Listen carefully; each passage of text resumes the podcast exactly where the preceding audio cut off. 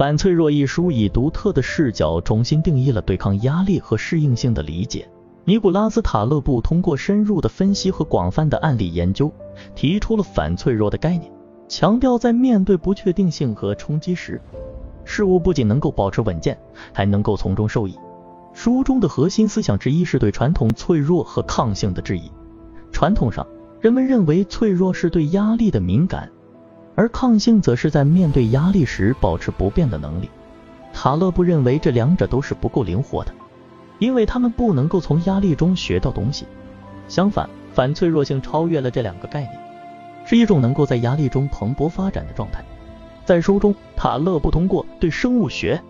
经济学、社会制度等领域的案例分析，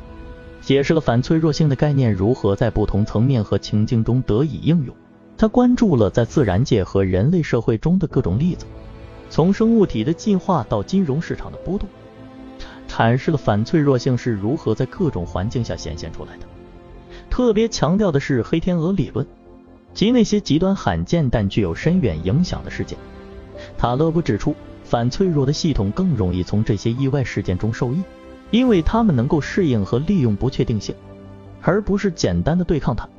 此外，书中还提到了对权力和决策的反思，